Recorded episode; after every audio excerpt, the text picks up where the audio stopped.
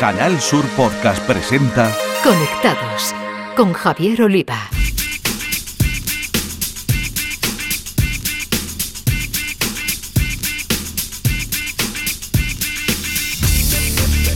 Bienvenidos, conectados. Os traemos un día más la actualidad del mundo de las nuevas tecnologías de la información y la comunicación, nuestro epicentro Andalucía y desde aquí al resto del mundo a través de la red. Recuperamos nuestra estructura habitual y además dejamos las ondas hercianas de la radio y nos digitalizamos. Conectados a partir de ahora lo tendréis cada miércoles en esta plataforma de podcast de Canal Sur Radio. Arrancaremos un nuevo formato conociendo la iniciativa de formación en tecnología que Telefónica trae a Andalucía. Se trata de 42 Málaga, una convocatoria abierta para que cualquiera, sin formación previa, aprenda a programar de manera sencilla y con una metodología novedosa que nos va a contar su creador, Luis Miguel Olivas, director de empleabilidad e innovación educativa de la Fundación Telefónica. En el espacio para gamers, los expertos andaluces José Manuel Fernández Speed y Jesús Relinque Pella nos avanzarán algunos de los juegos más destacados que han llegado al mercado este verano, con mención especial a la puesta al día de todo un clásico, Alex Kidd, os recomendamos no perderos Todo y Games, el podcast sobre videojuegos e eSport con acento andaluz que podéis encontrar en esta plataforma podcast de Canal Sur Radio. Los gadgets son cosa de Pedro Santamaría, colaborador de la web tecnológica El Output, quien nos hará la review de los últimos smartphones plegables de Samsung y nos descubrirá el altavoz en forma de cuadro que lanza IKEA. Las novedades y cambios en las redes sociales nos las acercará el consultor de redes y responsable de los Instagramers de Cádiz, José Ruiz. Nos hablará de la etiqueta para identificar cuentas bot que ultima Twitter y las pruebas que Instagram realiza para perfilar la herramienta de favorito. Muchas cosas con la realización técnica de Javier Reyes, pulsamos Enter y comenzamos. Escuchas Conectados. Canal Sur Podcast.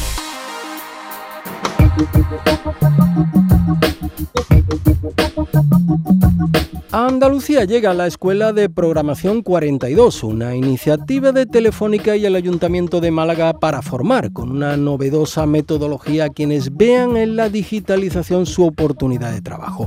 El arquitecto de este especial campus de éxito ya en varias partes del mundo es el director de empleabilidad e innovación educativa de la Fundación Telefónica, Luis Miguel Olivas.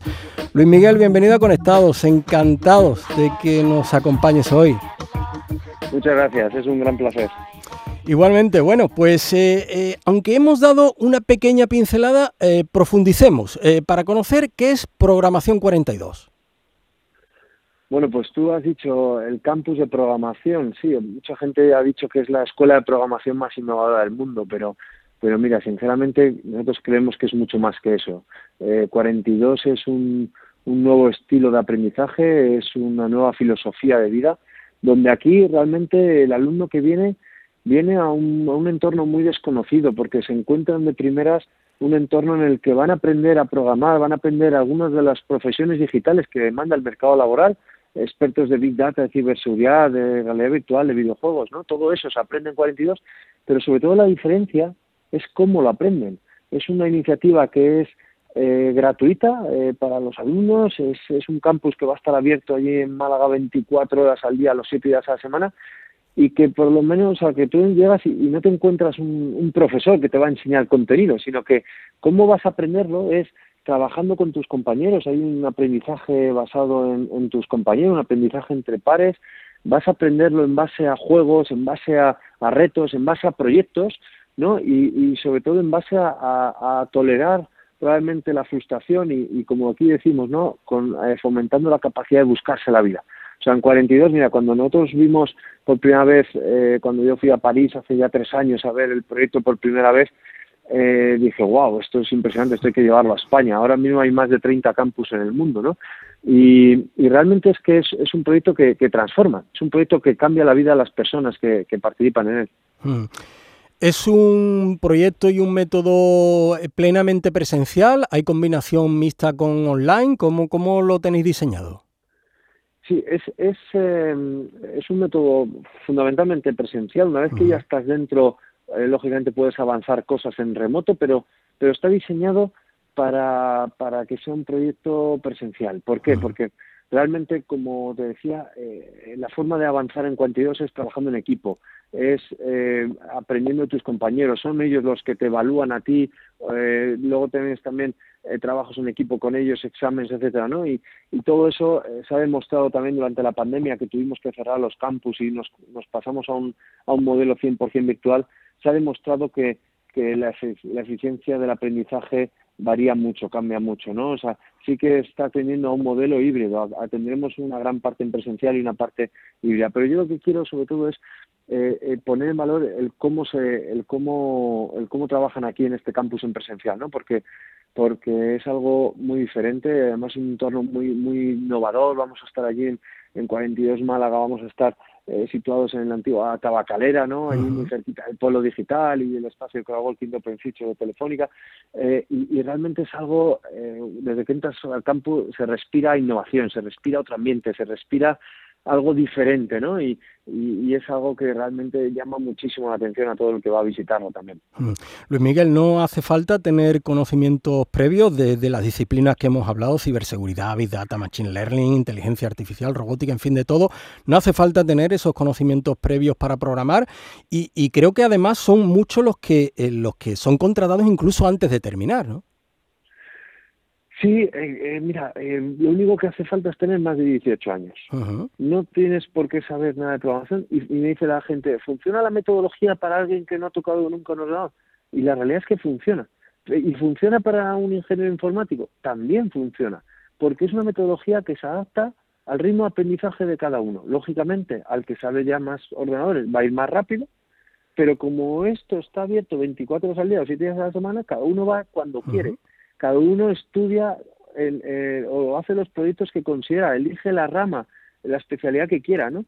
Eh, y, y, efectivamente es, es, un, es una metodología que, que, que, está teniendo un 100% de inserción laboral. Aquí hago un llamamiento a todas las empresas de Andalucía porque, porque aquí van a encontrar el talento digital que están necesitando en esta nueva transformación de la sociedad que estamos viviendo, ¿no? Eh, ¿Por qué? Porque más allá de los conocimientos que han adquirido en 42, la realidad es cómo han adquirido esos conocimientos. Lo han adquirido en base a superar un montón de obstáculos, a tener que reinventarse, a tener que trabajar con compañeros, a tener que buscarse la vida, que es buscarse el conocimiento también en Google, eh, preguntando al compañero de derecha, de izquierda, ¿no? Y, y básicamente eso es lo que necesitan las empresas en el día de mañana, porque tú efectivamente necesitas a expertos en alguna tecnología concreta, pero sobre todo necesitas a, personas, a profesionales del futuro, a profesionales que van a poder reinventarse varias veces a lo largo de su vida, porque la tecnología va a cambiar. Entonces, eh, ¿por qué hay ese 100% de inserción y por qué las empresas vienen eh, vienen vienen a, a, por los estudiantes de 42 antes de que acaben?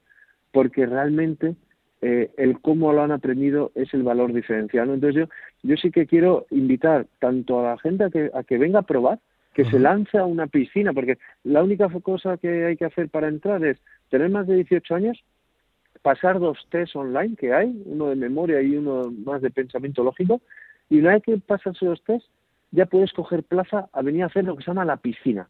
La piscina son 26 días, 26 uh -huh. días de, eh, de inmersión profunda en el campus, en el que vas a, también a trabajar sábados y domingos, eh, y que durante esos 26 días, que va a ser una experiencia ya única, realmente si llegas a, a, a superar la piscina, entras ya como alumno del 42, ¿no? Uh -huh. Entonces yo hago un llamamiento a la gente a que se atreva a tirarse a la piscina, pero hago un llamamiento también a las empresas a que vengan a ver el campus, a organizar eventos con los con los estudiantes, hackatones, talleres, etcétera, para que vayan viendo el, el, futuro y vayan pudiendo fichar el futuro talento que necesiten para sus empresas. ¿no?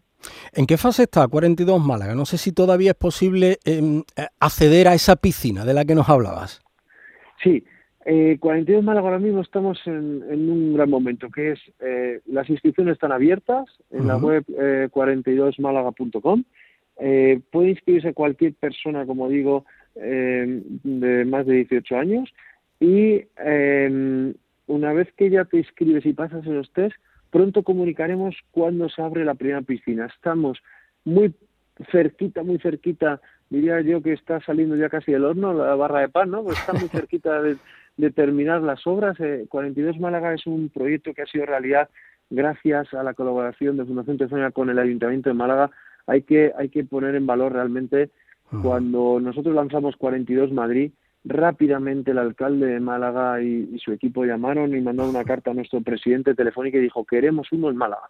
O sea, abrimos Madrid eh, en, en, el 2020, eh, perdón, en el 2019, en septiembre del 2019, pues fue comunicarlo y rápidamente ya eh, teníamos a disposición del proyecto un espacio en Málaga, un espacio espectacular, donde está muy cerquita, como digo, del ecosistema digital y allí vamos a estar instalados y, son ellos los que han asumido toda la parte de las obras y la adecuación del espacio, ¿no? Y, y vamos ya, como digo, a punto de terminar las obras, vamos en pronto a, empezar a quitarle los, los plásticos a los ordenadores para, para poder abrir cuanto antes. Antes del final de año tenemos que tener ya allí eh, alumnos eh, eh, en Málaga.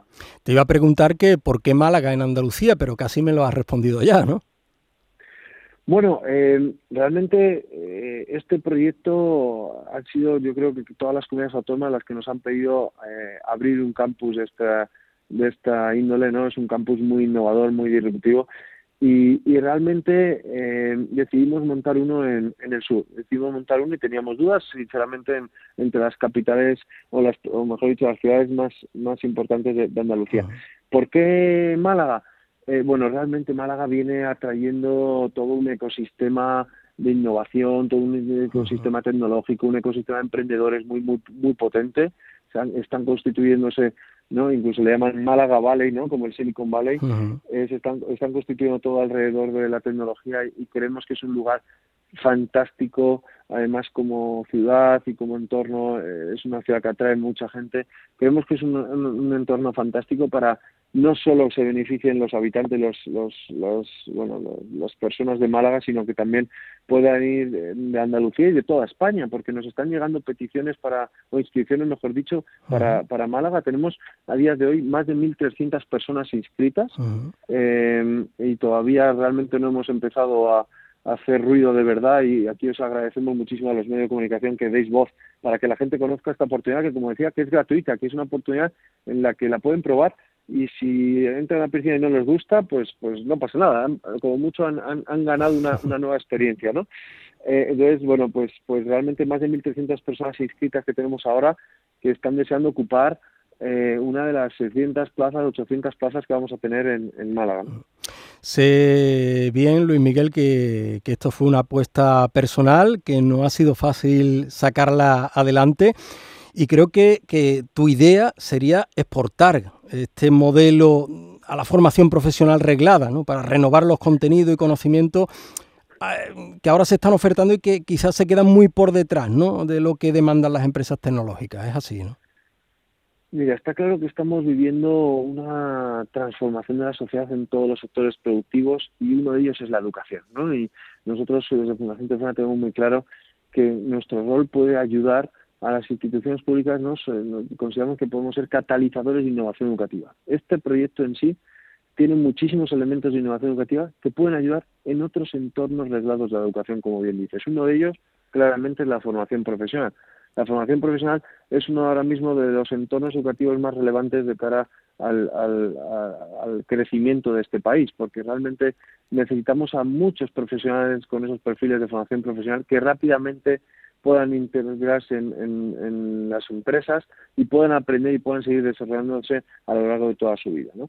Entonces, eh, venimos trabajando desde hace muchísimo tiempo con el Ministerio de Educación y Formación Profesional, que lanzaron un plan de modernización de la FP muy interesante, muy potente, y, y ellos mismos nos pidieron, y, y la propia ministra vino a, a, verlo con la Secretaria General de Formación Profesional, nos pidieron que por favor ayudásemos a, a ver cómo eh, algunos de estos elementos que tiene 42, este aprendizaje entre pares, esta gamificación, este trabajo por proyectos, esta forma tan diferencial de, de, aprender, donde no hay un docente, sino que hay gente que facilita el aprendizaje del alumno, ¿no? Los docentes tienen que ser capaces también de, de cambiar ese rol y ponerse a un lado, acompañar a los alumnos en su aprendizaje, ¿no? Porque los docentes son la clave para la palanca de todo cambio educativo, ¿no? Y hay que, hay que acompañar. Bueno, pues todo esto, ¿cómo podemos trabajar de la mano de los docentes de la formación profesional? Eh, eh el Campus 42 mm, estamos viendo también otras eh, metodologías más cortas precisamente para que estos docentes se formen también en 42, como en cinco días pueden vivir una experiencia de aprendizaje diferente para que luego puedan llevar al aula, ¿no? Al aula. Esta es una de las peticiones, no solo del Ministerio, que venimos trabajando con ellos desde hace un año, sino también de muchas consejerías de educación y, y seguro que cuando abramos las puertas de Málaga eh, que ya estamos trabajando también con la Junta de Andalucía, que tiene muchísimo interés en el proyecto, que, que realmente tenemos conversaciones también porque, porque quieren ser también una parte importante y sumarse al proyecto, la Junta de Andalucía, pues cómo vamos a poder eh, también trabajar con los docentes de allí Andalucía, cómo podemos acompañarles en esa formación tan, tan importante que tienen también que cometer en esta transformación. Pues magnífico, Luis Miguel Olivas, director de 42 y de Empleabilidad e Innovación Educativa de la Fundación Telefónica. Enhorabuena por la iniciativa, gracias por traerla a Andalucía, a Málaga concretamente, y ojalá permita la inserción laboral en disciplinas tecnológicas de todos esos participantes. Muchísimas gracias y hasta cuando quieras en Conectados. Muchísimas gracias a vosotros, será un placer. Un abrazo. Conectados con Javier Oliva.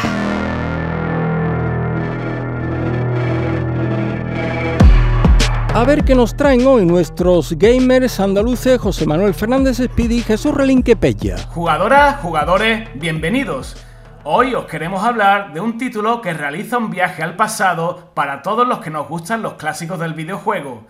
El protagonista del título de hoy se llama Alex Kidd Concretamente el clásico Alex Kidd in Miracle World, aquel videojuego incluido en muchas de las consolas Master System que tantas alegrías repartieron hace décadas, y que para la ocasión vuelve a los circuitos de Nintendo Switch, PlayStation 4, Xbox One y PC con todo el sabor de la obra original, de hecho, Alex Kidd in Miracle Worlds de X es el mismo juego tal y como lo conocíamos a mediados de los 80, solo que con la posibilidad de disfrutarlo con un plantel audiovisual absolutamente remozado. Podemos transformar a voluntad los viejos píxeles de 8 bits en unos preciosos gráficos repletos de colorido y geniales animaciones, al igual que la música conformada por los timbres de la Master System, que aquí se convierten en una banda sonora a la altura de las circunstancias. Por lo demás, Alex Kidd sigue siendo el mismo frustrante, injusto y todo hay que decirlo, divertidísimo juego de plataformas que encandiló a toda una generación. Y lo que es mejor, esta puesta al día ha sido realizada en España. Vamos a cambiar radicalmente de género porque 505 Games nos trae la segunda parte de The Red Solstice, la cual responde al nombre de Survivors. Aun tratándose de una secuela, Survivors redefine el género de campo de batalla táctico en tiempo real. Tanto en la primera entrega como en esta secuela, los jugadores se encontrarán con una acción más tensa que ponerle una vacuna a Schwarzenegger, con una sensación claustrofóbica que dará pie al fracaso si no nos andamos con una cuidadosa planificación de estrategia. Lanzado por el momento en exclusiva para PC, la historia nos sitúa en el año 117 después de la Tierra. A nosotros nos han despertado para dirigir la célula, cuerpo especial formado para luchar contra la amenaza de la invasión de mutantes. Podremos jugar solos o en cooperativo con hasta 7 amigos, pero lo que es seguro es que no nos vamos a aburrir en ningún momento.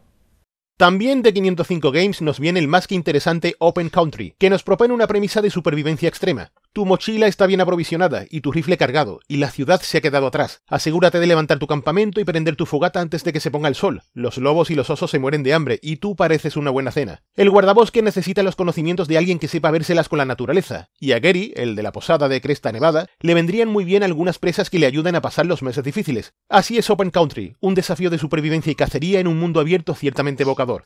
Es por ello que sean cuales sean nuestros pensamientos, podemos decir y bien alto que este Open Country, por ahora solo disponible para PC en Steam, es un juego estupendo. Y aquí pulsamos la tecla de Escape y firmamos el Game Over por hoy. Por supuesto, el Continue Play lo tenemos a mano para seguiros contando la semana que viene todo lo que acontece en el mundo del ocio electrónico. Un saludo y seguid jugando. Conectados. Con Javier Oliva. El análisis de las más novedosas creaciones TIC es cosa de Pedro Santamaría, que nos habla de los últimos gadgets tecnológicos. Hola a todos de nuevo aquí en Conectados y bueno, encantados de poder estar nuevamente con vosotros compartiendo todas las novedades sobre tecnología, ¿no? Sobre dispositivos, sobre gadgets, todos estos temas que, que tanto nos apasionan, que tanto me apasionan y que, bueno, que me gusta compartir con, todos vosotros. Durante este verano, que, bueno, ha vuelto a ser un verano un poquito atípico en cuanto a presentaciones, en cuanto a eventos de prensa, por el motivo obvio que todos que todos conocemos, lo cierto es que, bueno, hay muchos temas que me gustaría ir rescatando poquito a poco, pero creo que el, el más importante de todos ha sido, desde mi punto de vista, los lanzamientos de los nuevos plegables de Samsung.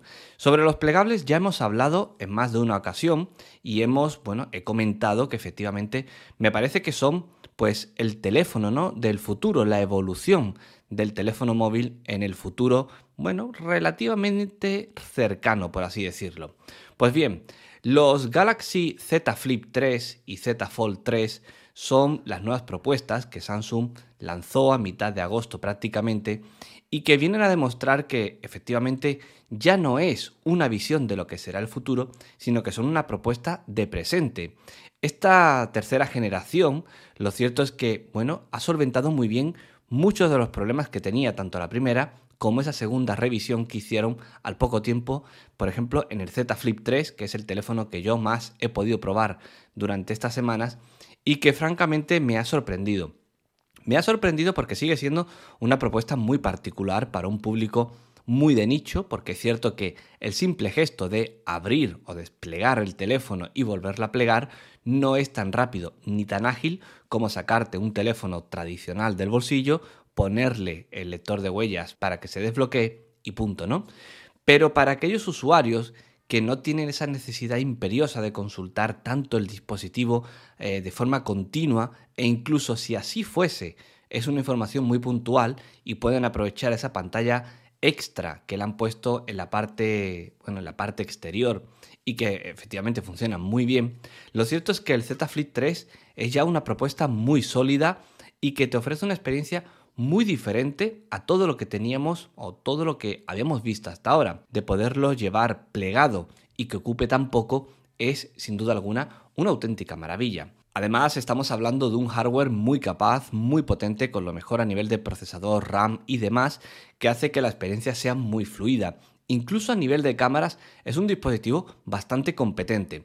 Es cierto que no son las mismas cámaras que por ejemplo la familia S21 de Samsung, por lo cual a nivel fotográfico estaría un poquito por detrás, pero es un teléfono que, bueno, que es muy capaz y que, te puede sacar fotografías muy interesantes. Por lo que a nivel global me parece que, bueno, que es una experiencia muy atractiva que todo aquel que estuviese esperando por un plegable, bueno, pues debería probar o al menos considerar, porque creo que es la opción más interesante de las dos. El Fold 3, lógicamente, es un dispositivo mucho más eh, capaz a nivel de productividad porque se despliega con una pantalla mucho mayor, pero para lo que es el día a día me parece que este Flip 3 es mucho más interesante. Por lo demás, bueno, pues contaros que su precio no es excesivamente alto porque ronda los 1000 euros prácticamente en función de la capacidad de almacenamiento y hace que sea pues bueno un teléfono bastante asequible para la mayoría de usuarios. Por lo que, como digo, es una propuesta muy a tener en cuenta, que ya es una propuesta de presente y no pues un pedacito de ese futuro que Samsung o Huawei, que son las dos principales marcas que están apostando por esto de los plegables, bueno, pues nos han ido enseñando años atrás. Por lo demás, en septiembre ha habido mucho teléfono de Xiaomi, mucho teléfono también de Realme, con alguna propuesta como el Realme GT Master Edition, que es un gama media también muy atractivo. Ha habido un nuevo OnePlus, el Nord 2, que es un teléfono que se sube un poquito más de precio, pero que aún así sigue siendo muy interesante y sobre todo muy bonito a nivel de diseño. Y también muchos gadgets, muchos accesorios, de entre los cuales me gustaría destacar el nuevo altavoz, el nuevo cuadro altavoz que ha sacado IKEA en colaboración con Sonos y que es una propuesta muy llamativa porque es colocar, pues eso, un cuadro en el salón de tu casa, encima de un mueble o donde quieras, incluso en el suelo, que a la vez hace la función de altavoz. Un altavoz que va gestionado a través de la aplicación de Sonos y que en casas, en hogares pequeños o en esas ubicaciones donde se busca un poco más de diseño, puede resultar bastante, bueno, bastante llamativo. Yo lo he probado, suena francamente bien, su precio tampoco es excesivamente alto porque ronda los 200 euros y es una propuesta, bueno, que me ha gustado bastante. Pero bueno, esto ha sido un poquito el resumen de lo mejor de estos meses de verano. Lo cierto es que ahora ya en septiembre nos empezamos a animar y va a haber muchas novedades que van a marcar, bueno, una muy buena parte de la agenda a nivel de tecnología para lo que queda de este 2021 y sobre todo para el siguiente 2022. Así que nada, os espero aquí en Conectados la semana que viene. Conectados con Javier Oliva. Y ahora repasamos lo que nos deja el mundo de las redes sociales y lo hacemos con José Mi Ruiz, Instagramer y consultor de redes. Twitter ha incorporado etiquetas que identifican las cuentas automatizadas que son útiles para los usuarios, con el objetivo de ofrecer más contexto sobre con quién están interactuando es válida.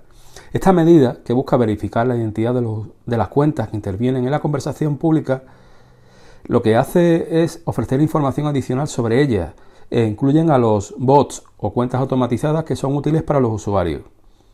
Bueno, pues estas cuentas a las que Twitter se ha referido como bots buenos han empezado a identificarse con una etiqueta. En ella se ve el icono de un robot en color gris y con la palabra automatizada y quién la gestiona. Esta etiqueta se muestra tanto en el perfil de la cuenta como en las publicaciones que comparte, para que siempre esté claro que se trata de contenido automatizado. De momento, desde Twitter nos explican que es una prueba que han iniciado con unas pocas cuentas, pero que próximamente estará disponible para todos los usuarios. Y de Twitter pasamos a Instagram, porque parece ser que Instagram va a permitir elegir aquellos usuarios favoritos para que aparezcan más en su feed. Instagram ha decidido dar algo de control a los usuarios con esta medida, gracias a una nueva funcionalidad. La versión actual de la aplicación no hay manera de decidir qué nos gustaría ver cuando abrimos Instagram. Son los algoritmos los que deciden en base a una serie de factores las publicaciones que se nos muestren a los usuarios, normalmente en orden no cronológico ni de ninguna manera transparente para los usuarios. Para muchos esto es el encanto de Instagram, abrir la app y encontrarse con algo nuevo o que, nos, o que nos gusta. Pero hay muchos usuarios que piden algo más, algo más de control sobre la aplicación. Y por ello han saltado los rumores sobre que ahora Instagram está probando esta nueva funcionalidad que va a solucionar esto, favoritos, aquello que va a afectar directamente a nuestro timeline. En teoría podremos escoger a los usuarios que prefiramos para que reciban una mayor prioridad a la hora de aparecer en la app. Pero esto no significa que solo veremos publicaciones de favoritos, sino que será más probable que solo veamos publicaciones de eh, aquellos usuarios que hemos marcado como tales. Todavía hay mucho que no se sabe de la funcionalidad porque bueno, Instagram todavía no ha confirmado estos rumores. Solo lo sabemos gracias a que están mm, llegando a determinados usuarios que lo están probando en la versión de prueba. Así que bueno, el resto de usuarios deberemos de esperar para disfrutar de esta nueva función. Bueno, pues estas han sido las novedades en redes sociales de estos días. Para dudas o comentarios podéis contactarme tanto en Twitter como en Instagram en mi cuenta arroba Y que no se os olvide, disfrutad de la vida real. En Canal Sur Podcast, Conectados con Javier Oliva. Llegamos al final de este Conectados. Recordaros que cada miércoles nos tenéis en esta plataforma de podcast de Canal Sur Radio hasta entonces, feliz vida virtual.